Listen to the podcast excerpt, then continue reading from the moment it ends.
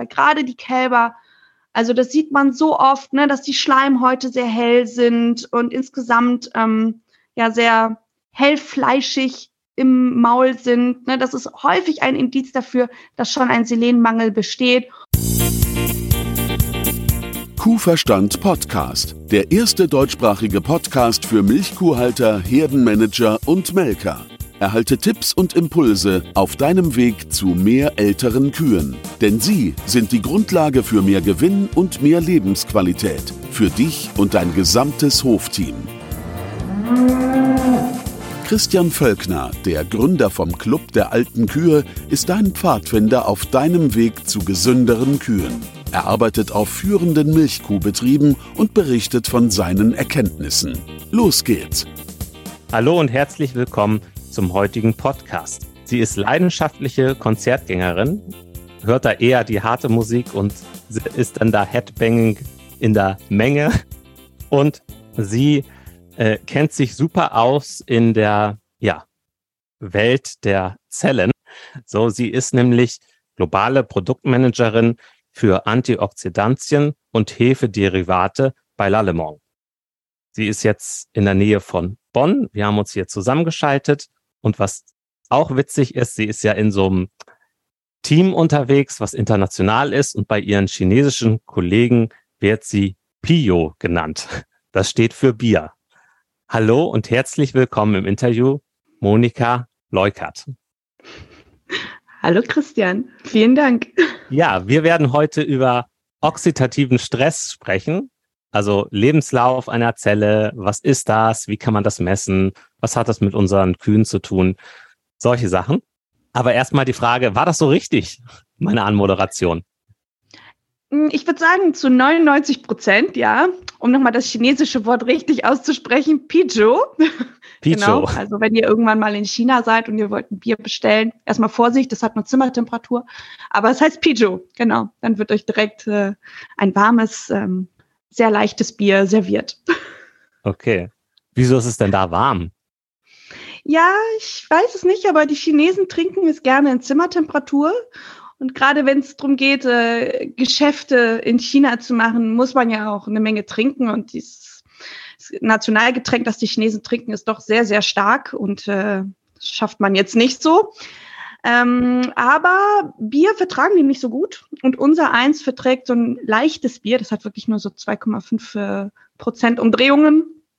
Das kann man ganz gut trinken, so ein bisschen wie Wasser. Und äh, die kippen dann meistens nach ein paar, nach ein paar Flaschen um und äh, wir schaffen dann noch ein bisschen mehr.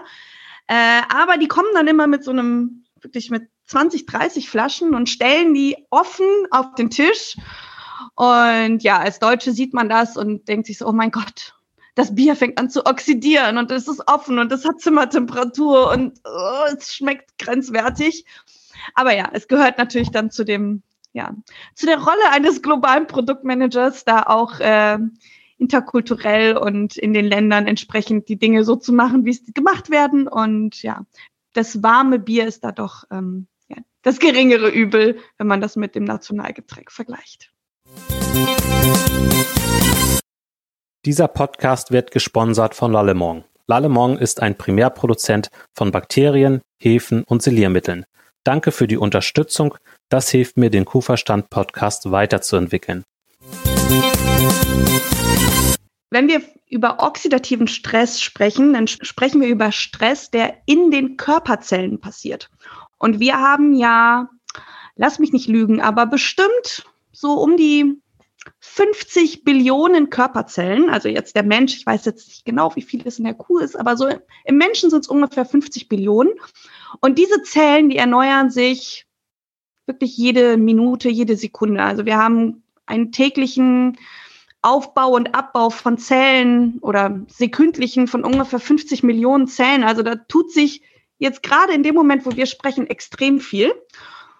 Und ähm, ja, so eine Zelle, die besteht aus einem Zellkern. Wir haben eine Zellmembran außenrum, die ist fetthaltig, die schützt die Zelle ganz gut. In der Zelle haben wir das Zellplasma. Und da in diesem Zellplasma haben wir noch unterschiedliche, ja, das nennt sich Organellen, also das sind kleine Bestandteile der Zelle, die verschiedene Funktionen haben. Und ja, wir haben unser Lebenszyklus von so einer Zelle ist unterschiedlich. Also zum Beispiel, sagen wir mal, so Darmzellen, die erneuern sich alle zwei Tage. Hautzellen, da dauert es so ungefähr 14 Tage. So eine Leber zum Beispiel, die erneuert alle Zelle ungefähr einmal im Jahr.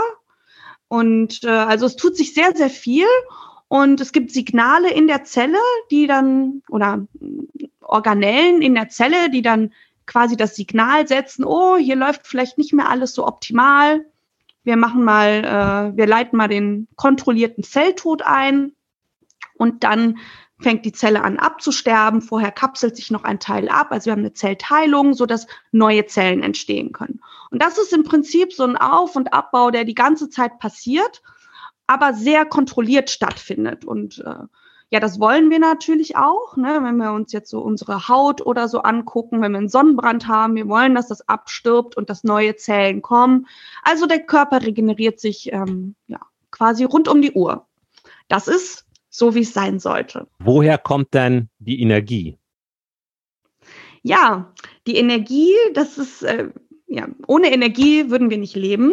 Ähm, und die Energie wird nämlich in genau diesen Zellen produziert jetzt nicht überall in der Zelle, sondern es gibt Organellen, wie vorhin schon gesagt, also Bestandteile der Zelle, die diese Energie generieren, kleine Kraftwerke.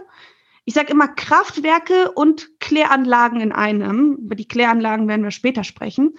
Aber Kraftwerke, weil nämlich genau in diesen, in diesen Bestandteilen die Energie produziert wird, wie in einer, ja, wie in einem Kraftwerk. Eigentlich wie in so einem Wasserkraftwerk, also wie bei so einem Staudamm und das Wasser plätschert da und durch dieses Gefälle wird Energie generiert. Und genau das Gleiche passiert in unseren Zellen und zwar in den sogenannten Mitochondrien.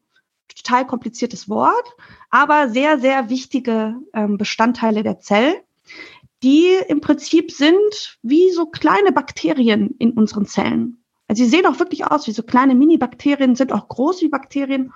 Und da haben wir sagen zwischen 100 und 100.000 Stück von in einer einzigen Zelle. Das ist eigentlich mhm. unglaublich, ne? Ja. Dann sind wir ein wandelndes Kraftwerk. Voll.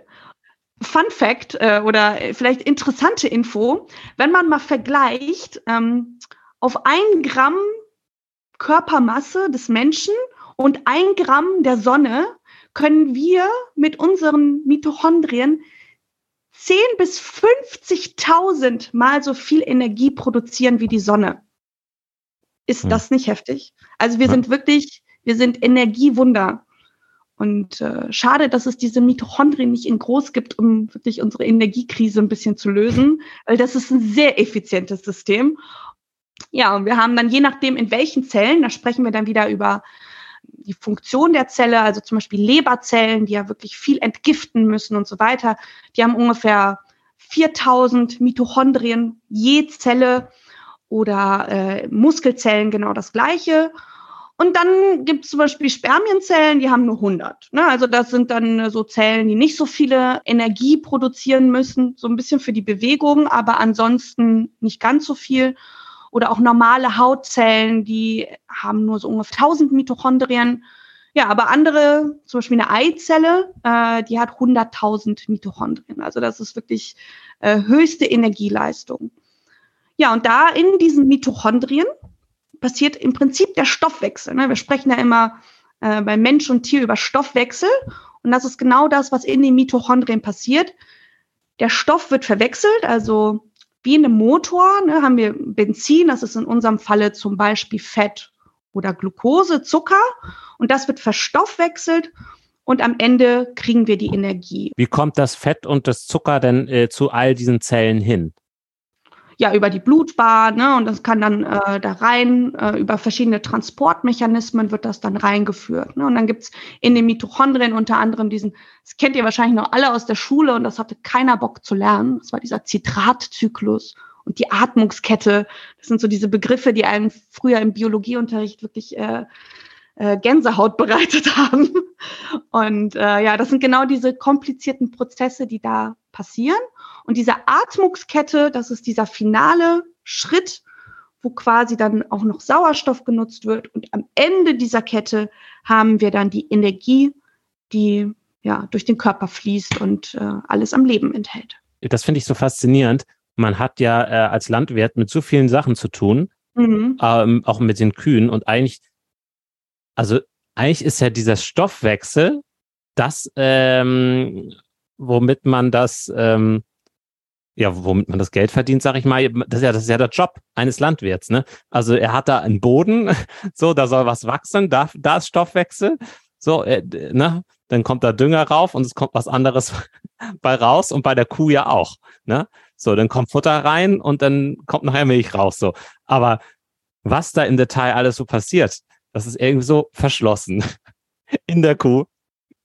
Total. Und das sind, sind ja. ja eigentlich auch so, das sind ja wirklich die Basics, die Grundlagen, die für alles andere später sorgen. Wenn zum Beispiel diese Mitochondrien nicht vernünftig funktionieren können, hast du eine schlechte Giftentsorgung in der Leber, hast du weniger Energie in den Muskeln, hast du vielleicht Probleme mit der Milchproduktion. Es kommt nicht. Also wir versuchen eigentlich mit allen Maßnahmen, die wir so machen im täglichen Leben, das Maximum unserer Mitochondrien rauszukriegen, damit wir so viel Energie wie möglich generieren können und unsere Mitochondrien so groß und gesund wie möglich sind, damit wir dann weniger Probleme haben, sehr leistungsfähig sind. Wenn wir mal uns so eine Futterration angucken und schauen, was wir alles an Vitaminen und Spurenelementen reinmachen, das machen wir alles, weil die Mitochondrien genau diese benötigen. Also um Energie zu produzieren, brauchst du sehr viele unterschiedliche Vitamine, Spurenelemente. Es ist wie die Bausteine von unserem Motor, den wir in den Zellen haben. Ne? Und ja, das macht man alles so unbewusst, man weiß halt, ja, ich brauche Vitamine, ich brauche Zink, ich brauche dies, das und aber so richtig, glaube ich, wissen das die wenigsten, wo das eigentlich im Endeffekt landet und warum das so wichtig ist. Ja, wie ist das denn eigentlich mit dem, mit dem Stress bei den Kühen? Also, es gibt dann ja verschiedene Arten. Es gibt ja de, den, den oxidativen Stress und der hat ja mit den Zellen zu tun. So. Genau. Also was sich ja die wenigsten vorstellen können, ist, dass im Prinzip fast alles, was so täglich bei Tieren geschieht, in den Zellen dann Stress auslöst. Also es ist jetzt nicht nur irgendwie das, äh, also wie wir uns das vielleicht vorstellen, oh, ich bin gestresst, ja, ich habe jetzt sehr viele Termine und so, aber selbst das endet im Endeffekt in unseren Zellen und führt da zu einer, äh, zu, ja, zu einer Imbalance. Und bei den Tieren, also gerade wenn wir jetzt so ähm, sprechen, was so in der modernen Tierhaltung so passiert, also zum Beispiel ähm, Lärm, ist jetzt mal etwas, was so total normal klingt. Lärm führt zu Stress, ja, ab einem bestimmten Dezibel-Level äh, kann das durchaus zu Stress in den Zellen führen. Oder hohe Temperaturen. Ich meine, wir haben ja jetzt gerade ähm, sind ja jetzt gerade mitten im August. Ich weiß nicht, wann die Podcast-Sendung ausgestrahlt wird, aber dieser Sommer war nicht ohne. Also da hatten die Tiere eine Menge Stress, viel Hitzestress. Und Hitzestress ähm, beruht auch auf oxidativen Stress in den Zellen, also Temperatur, dann alles, was so Richtung Parasiten geht, aber auch Verletzungen, ne, Lahmheit. Das alles führt dazu, dass Stress in den Zellen ähm, generiert wird und ja, dass die Tiere dann in den Zellen versuchen müssen, ja, diese Stressfaktoren diese Stressauslöser ja, auszubalancieren, so dass es dann in den Zellen nicht zu großartigen Problemen kommt. Aber häufig ist das schwierig. Ne? Also das ist, ähm, da sprechen wir dann wieder drüber. Ne? Haben wir gute Nährstoffe in der Ration, so dass die Zellen mit allem möglichen spielen können, also die Möglichkeit haben, selber diesen Stress quasi zu neutralisieren. Oder muss die Ration optimiert werden und ähm, können wir noch irgendwie die Zellen optimieren, so dass sie besser mit diesem Stress klarkommen. Weil einiges an Stress können wir einfach nicht verhindern. Ne? Also das ist mhm. nun mal heute in der heutigen äh, Tierproduktion so, dass so ein bisschen Stress auch einfach normal ist.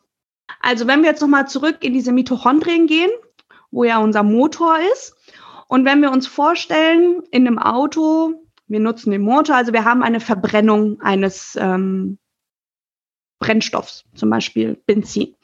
Dabei fällt ja immer ein Abfallprodukt an. Das heißt, das ist ja nie, dass komplett alles genutzt wird und am Ende kommt nichts raus, sondern wir haben immer ein Beiprodukt, also irgendwelche Abgase oder sonst was.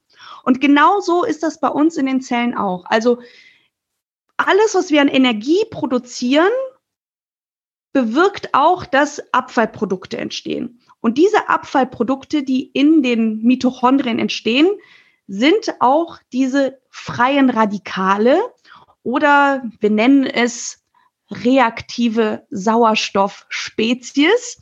Ähm, ich denke, es macht, es ist einfacher, wenn wir einfach über die Radikale sprechen. Ähm, aber nur, dass ihr das andere auch mal gehört habt. Also die entstehen schon in den Mitochondrien, wo auch die Energie produziert wird. Und dann haben wir in einer idealen Ausstattung der Mitochondrien Antioxidantien. Das sind Enzyme in den Mitochondrien, die quasi diese Beiprodukte nehmen, verstoffwechseln, so dass am Ende nur noch Wasser und Sauerstoff entsteht. Und das ist wirklich so das Ideale, weil dann haben wir, müssen wir nichts entgiften, wir haben kein, ja, keine Probleme in den Zellen. Also das ist so in der idealen Welt, wie es funktioniert. Jetzt haben wir aber nicht immer genug von diesen Antioxidantien, diesen Enzymen in den Mitochondrien. Und dann passiert, dass diese freien Radikale durch diese Mitochondrienwand diffundieren, also die können da quasi, machen die so kleine Poren rein und dann wird das ganze System porös und die können dann in die Zelle rausgehen. Und in der Zelle, da haben wir unseren Zellkern mit der DNA, ähm, da haben wir die Zellwand, wo unter anderem das Vitamin E drin gelagert ist und ganz viele unterschiedliche Bestandteile. Und die werden dann von diesen Radikalen, weil die sind sehr reaktiv, bombardiert. Und jedes Mal, wenn das Radikal auf zum Beispiel ein Fettmolekül trifft, kann es dieses Fettmolekül zu einem neuen Radikal ähm, verwandeln. Das heißt, wir haben eine Art Kettenreaktion und erst Antioxidantien, die dann auch in der Zelle sind, zum Beispiel Vitamin E in der Zellwand, die können diese Kettenreaktion stoppen. Aber manchmal dauert es. Und bis äh, zu dem Zeitpunkt, wo dieses Radikal auf Vitamin E trifft, kann schon ganz viel kaputt gehen. Und es ist immer besser, wenn wir mehr Antioxidantien im Mitochondrium an sich haben, weil genau da ja auch dieses Beiprodukt entsteht. Und wenn es da direkt weiter verstoffwechselt wird, kommt es gar nicht erst zu den Problemen in den Zellen.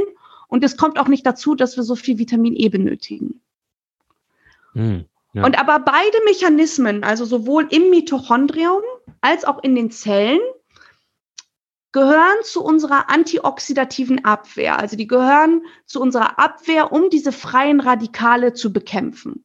Das System im Mitochondrium ist am effizientesten, weil das ist natürlich genau da an dem Punkt, wo überhaupt dieses Beiprodukt mh, hm, generiert wird. Das andere System in den Zellen funktioniert auch, aber es kann dazu kommen, dass es ja schon Zerstörungen in den Zellen gibt. Ich kann mir das so vorstellen, so beim, beim Motor zum Beispiel, wenn man einen effizienten Motor hat, dann muss der Katalysator nicht so viel machen. Genau. Ja, und um diese Abwehrmechanismen vielleicht noch mal so ein bisschen zu verbildlichen, also ich sage immer, das, was in dem Mitochondrium besteht, ähm, kann man, also man kann sich so ein Mitochondrium vorstellen wie ein Haus, ein Familienhaus. So, da wird alles Energie produziert. Und wenn man jetzt zum Beispiel so ein Hightech-Haus hat, äh, mit Sprenkleranlagen in jedem Raum, und irgendwo bricht ein Feuer aus im Schlafzimmer, dann hast du da einen Feuermelder und direkt eine Sprenkleranlage wird gelöscht. Fertig. So hast du keine Sprenkleranlage, sondern vielleicht nur ein, ja, so ein Rauchdetektor, der irgendwie mit der Feuerwehr verbunden ist. Dann merkt das System, oh, da ist Rauch. Aber das Feuer geht auch los, bis die Feuerwehr gekommen ist und von außen mit ihren Schläuchen, mit dem Wasser das Ganze gelöscht hat. Das Feuer wird gelöscht, aber in der Zwischenzeit wird einiges in diesem Haus zerstört.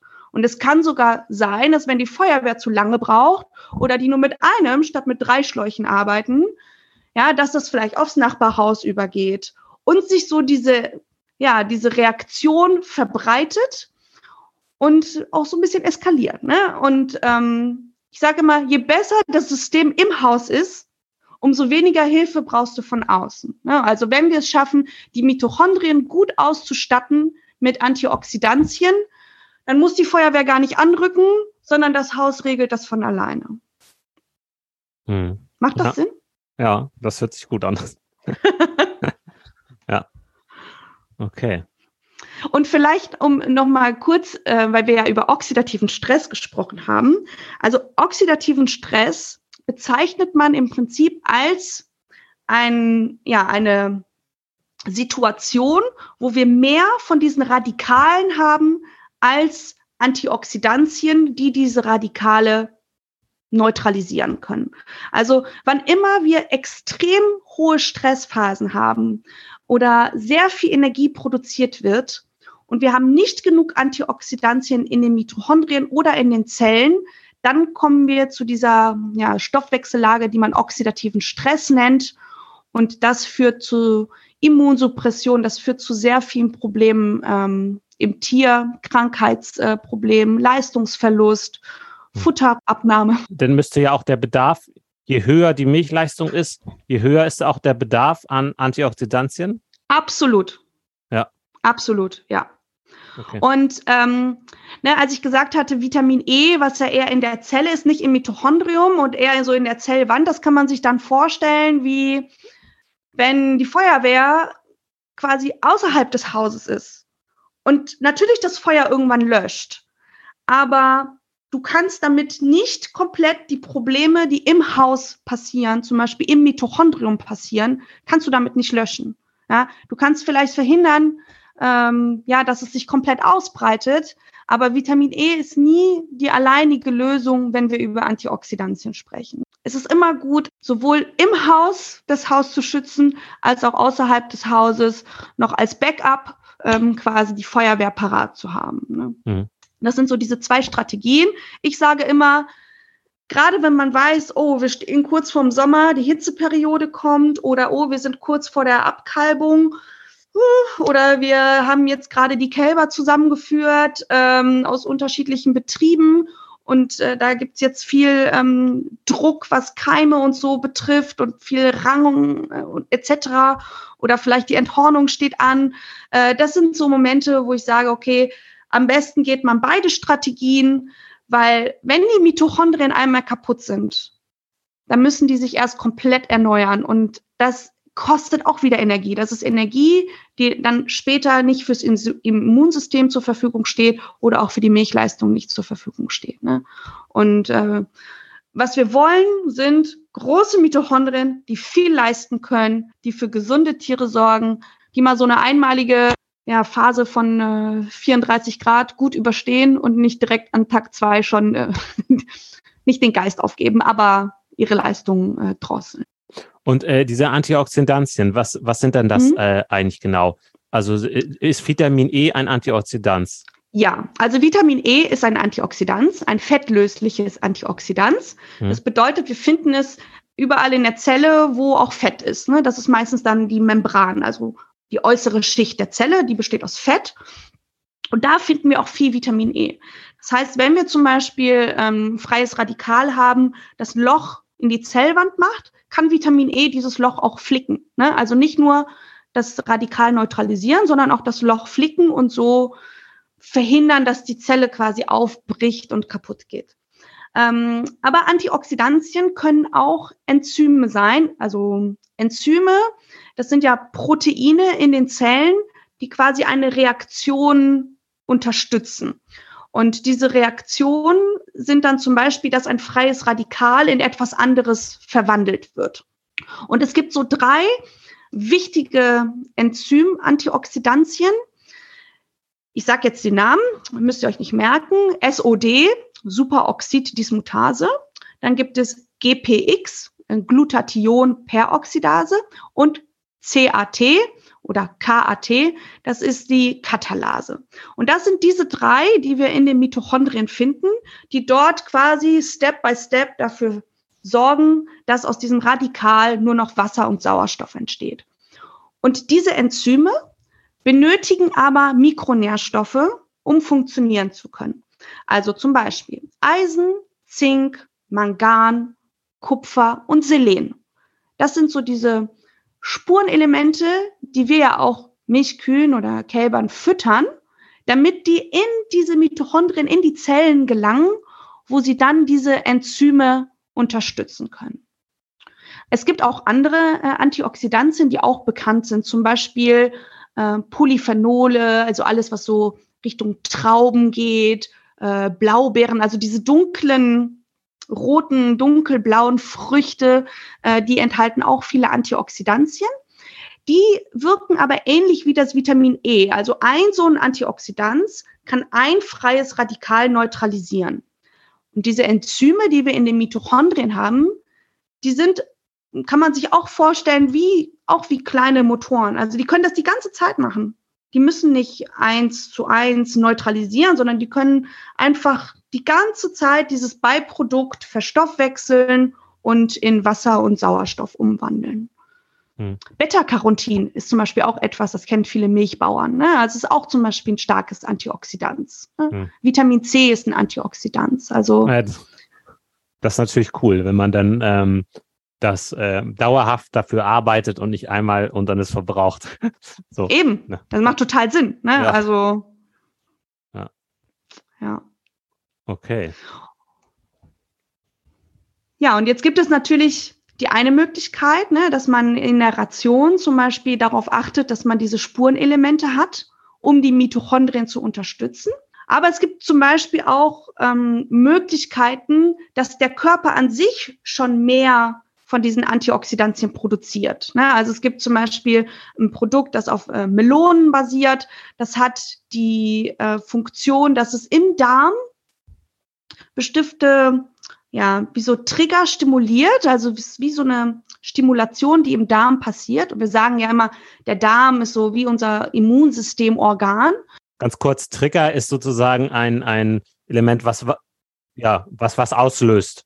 Genau. Und wenn du diese Melonenbestandteile dann im Darm hast, dann kriegt der Körper das Signal, oh, ich muss Antioxidantien produzieren. Ne? Und dann werden quasi in den Mitochondrien, in den Zellen, werden diese wichtigen Antioxidantien produziert, so dass der Körper in Stresssituationen auf diese körpereigenen Antioxidantien ähm, zurückgreifen kann. Also wie lässt sich das denn reduzieren, dieser oxidative Stress dann?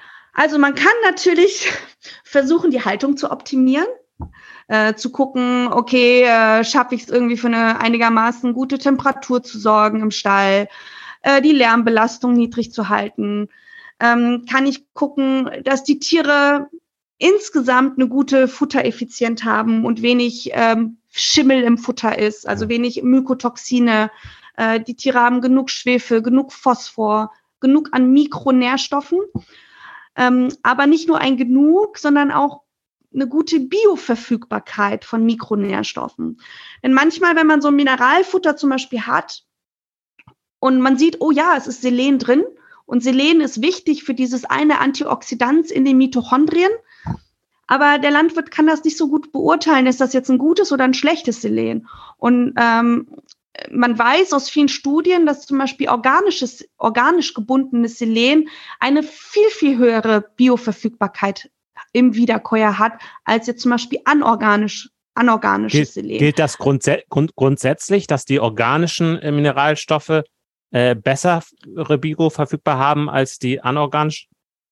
Ich muss sagen, ich bin jetzt nicht so im Thema, wenn es um ähm, Zink, Kupfer und Mangan geht. Also mein Steckenpferd ist da wirklich Selen. Bei Selen kann ich es ganz sicher sagen. Aber ich weiß, dass ähm, viele auch auf organisch gebundene andere Spurenelemente zurückgreifen, weil es da Studien gibt, dass es eine bessere Bioverfügbarkeit ist.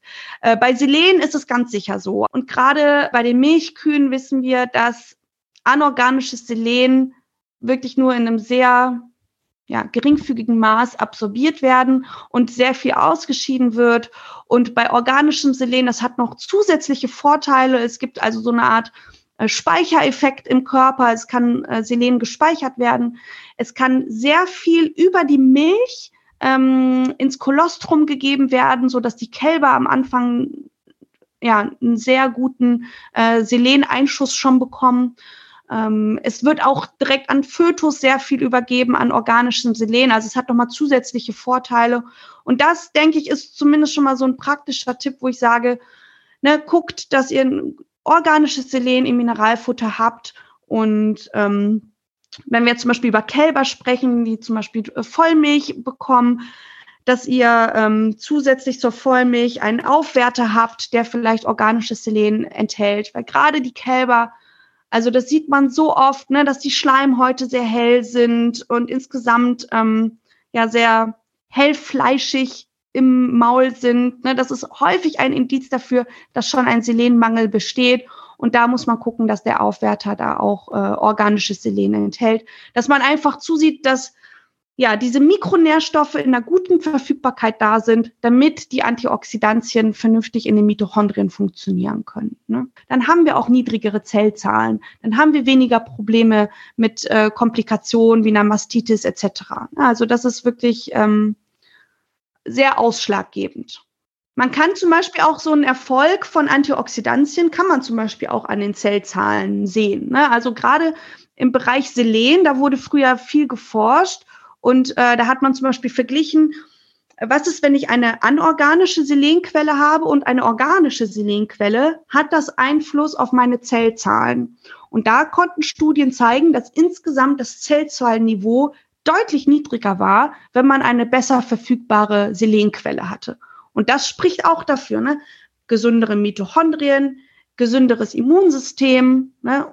weniger Zellen, die, die quasi abgestorben sind, ähm, abgestorben sind und in der Milch landen. Ne? Ja. Also mhm. okay. Das macht schon alles Sinn.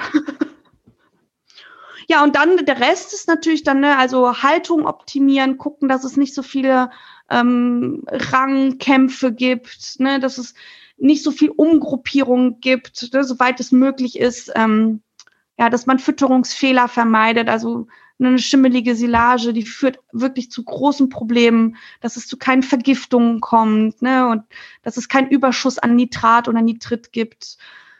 Ja, also das sind alles Punkte, die diesen oxidativen Stress ähm, bewirken und wo man ja einiges machen kann, wenn man dies optimiert. Ja. Und was kann das äh, Grundfutter denn in der Hinsicht leisten?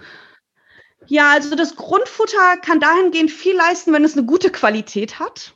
Ne? Ähm, also da wissen wir natürlich, das ist das, was ich vorher meinte. Ne? Je besser das Benzin, umso weniger Beiprodukt haben wir im Endeffekt. Also je weniger äh, Schimmel und je besser ausgeglichen ähm, oder je besser die Qualität des Grundfutters ist, umso besser funktioniert das ganze System an sich. Aber es hat auch seine Grenzen. Ne? Also gerade wenn wir jetzt in Bezug auf Selen mal schauen, ähm, die Menge an Selen im Grundfutter ist abhängig von ja, der Menge an Selen, die wir in der Erde finden. Ne? Und wir wissen, dass gerade die Böden in Deutschland sehr arm an Selen sind. Also da können wir zum Beispiel vom Selen her wenig erwarten. Ähm, also wir müssen auf jeden Fall zufüttern. Da führt nichts drum herum. Übrigens eigentlich auch der Mensch muss Selen zufüttern, aber das ist ein anderes Thema. Also die Kühe brauchen es auf jeden Fall und deswegen kann das Grundfutter dahingehend nicht so viel leisten. Aber natürlich, es kommt drauf an. Ne? Hast du eine Silage, haben wir äh, vielleicht bei den Beta-Carotinen ein bisschen weniger, als wenn wir, ähm, als wenn wir ein anderes Grundfutter haben. Also da kann man schon auch so ein bisschen spielen. Ähm, da muss man dann natürlich auch individuell gucken. Aber generell, je besser die Qualität umso weniger Antioxidantien brauchen wir dann auch in der Zelle. Habe ich ein schlechtes Grundfutter oder nutze ich nur Vollmilch ohne Aufwärter, sind diverse Pro Probleme einfach vorprogrammiert. Ne? Gut, ja, dann würde ich sagen, dann haben wir das ziemlich gut abgegrast. abgegrast, ja. ja, ja das, das, das mit dem oxidativen Stress. Und ähm, ja. ich, äh, ja, oder gibt es noch was, was du noch ergänzen möchtest? Wenn sich die Landwirte einfach unsicher sind. Ne? Also die sehen jetzt zum Beispiel ihre Mineralfuttermischung äh, oder ihren Aufwerter für die Vollmilch oder Milchaustauscher und die sind sich unsicher, habe ich da jetzt was Organisches, was Anorganisches drin, habe ich da eine gute Bioverfügbarkeit. Also wir beraten natürlich dahingehend auch, also man kann sich bei uns melden, uns mal so ein Etikett schicken und sagen, hier, meinst du, das passt?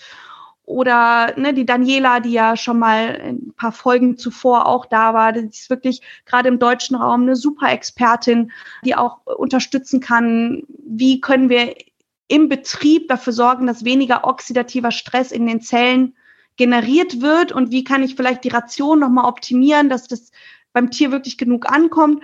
Also wir sind da gerne Ansprechpartner und helfen, falls sich jemand unsicher ist. Nee, ansonsten kann ich nur sagen, der Landwirt, dem Landwirt an sich, der hat ja auch schon viel Stress, ne? Und dem Landwirt an sich ist auch geholfen, mal so ein bisschen auf die Nährstoffversorgung zu achten von einem selbst, ne? Nicht nur bei den Kühen. Also da kann ich nur jedem raten, schaut, dass eure Mitochondrien auch gut funktionieren, weil ihr müsst leistungsfähig sein, dann ist kein einfacher Job. Also ruhig auch mal selber mal ein bisschen Zink nehmen, selber mal ein bisschen Selen nehmen. Ja, das kann ich eigentlich nur allen Hör Hörern raten. Ähm, schaut auf euren Motor. genau, und die Profis darin sind übrigens so, also wenn ich das richtig verstanden habe, die Sportmediziner. Weil die ne machen nämlich auch vor, also die, die machen ja mhm. vorsorglich, äh, dass das gut läuft, ne? Und dass die leistungsfähig ja. sind. Und deswegen muss man eigentlich sich muss man eigentlich zum Sportmediziner, äh, wenn man es wenn man's optimal machen will, ja, habe ich mal so äh, mitbekommen. Ja, es gibt ja mittlerweile, es gibt ja auch die Orthomolekularmediziner. Ne? Das ist ja, es klingt ja total äh, faszinierend, aber das sind wirklich die, die sich auf diese ganze Mikronährstoffversorgung in den Zellen optim, ähm, spezialisiert haben. Ne? Und wenn wir jetzt zum Beispiel jetzt mal ähm, ein Beispiel nochmal aus dem humanen Bereich nehmen, wo zum Beispiel die Mitochondrien nicht mehr gut funktionieren, ähm, ne? Thema Long Covid was eigentlich so bei so einem Long-Covid passiert, ist tatsächlich, dass die Mitochondrien sehr, sehr stark geschädigt werden. Und ähm, je weniger die Mitochondrien funktionieren, dann hast du dieses, es nennt sich Fatigue-Syndrom, ne? diese dauerhafte Müdigkeit. Du hast überhaupt gar keine Energie mehr, um aufzustehen. Die Menschen gehen zum Teil drei, vier Schritte und sind völler, völlig außer Atem. Und das ist wirklich, weil die Mitochondrien nachhaltig geschädigt wurden ja, Burnout, also alles, was so in diese Richtung geht, ne, das ist, beruht alles auch auf den Mitochondrien und auf der Mitochondriengesundheit. Und da sieht man mal, wie wichtig das eigentlich ist. Und ich hatte ja vorhin schon gesagt, ne, diese Mitochondrien, die sehen aus wie so kleine Bakterien. Und es gibt ja diese Theorie, dass ähm, die, diese Mitochondrien, also diese Bakterien sich mit dem Körper oder mit dem Säugetier an sich verbunden haben und dass wirklich kleine Bakterien in unseren Zellen sind. Ne? Und wenn man dann nochmal über so eine Antibiose nachdenkt und wie oft eigentlich Antibiotika gegeben werden, und die führen alle dazu auch, dass äh, Mitochondrien geschädigt werden. Ne? Also es ist auch nochmal so ein Punkt, ne? also wenn ich viel Antibiotikagabe habe, bitte zusätzlich noch gucken, dass die Mitochondrien gut versorgt sind. Ne? Und ähm, hm. ja, also im Endeffekt äh, ja. landet alles wieder in der Zelle. Ne? Also da, dazu noch ein Hinweis. Ich äh, mhm. habe ein ähm, Webinar zum selektiven Trockenstellen. Und das selektive Trockenstellen ist die einfachste Methode, Antibiotika einzusparen in, in ja. bei der Milchkuhhaltung. Also ja, äh, ja das äh, absolut verlinke ich auch mal in der Podcast-Beschreibung. Prima. Ich werde den Kontakt zu dir, Monika, und auch zu Daniela mal auch unten in der Podcast-Beschreibung verlinken und auch ja ihre Podcast-Folge, die ich mal mit Daniela gemacht habe. Ja, erstmal vielen Dank fürs Interview, ne? Danke dir. Sehr gerne. Hat Spaß gemacht. Vielen Dank. Ja, dann tschüss. Tschüss. Fazit von der heutigen Podcast-Folge. Es lohnt sich, mal ran zu zoomen und sich auf die Zellen zu konzentrieren und diese Mitochondrien, die Kraftwerke in den Zellen, die aufzubauen, die gut zu versorgen. Und da, ja, spielen Nährstoffe eine wichtige Rolle, Mikronährstoffe, ähm, mach dich da schlau, lass dich da gerne beraten und ähm, sieh zu, dass deine Kühe da eine gute Basis haben in den Zellen, damit sie ja gesund sein können und auch länger leben. Ja, das war das Fazit von der heutigen Folge. Ich hoffe, dir hat's gefallen.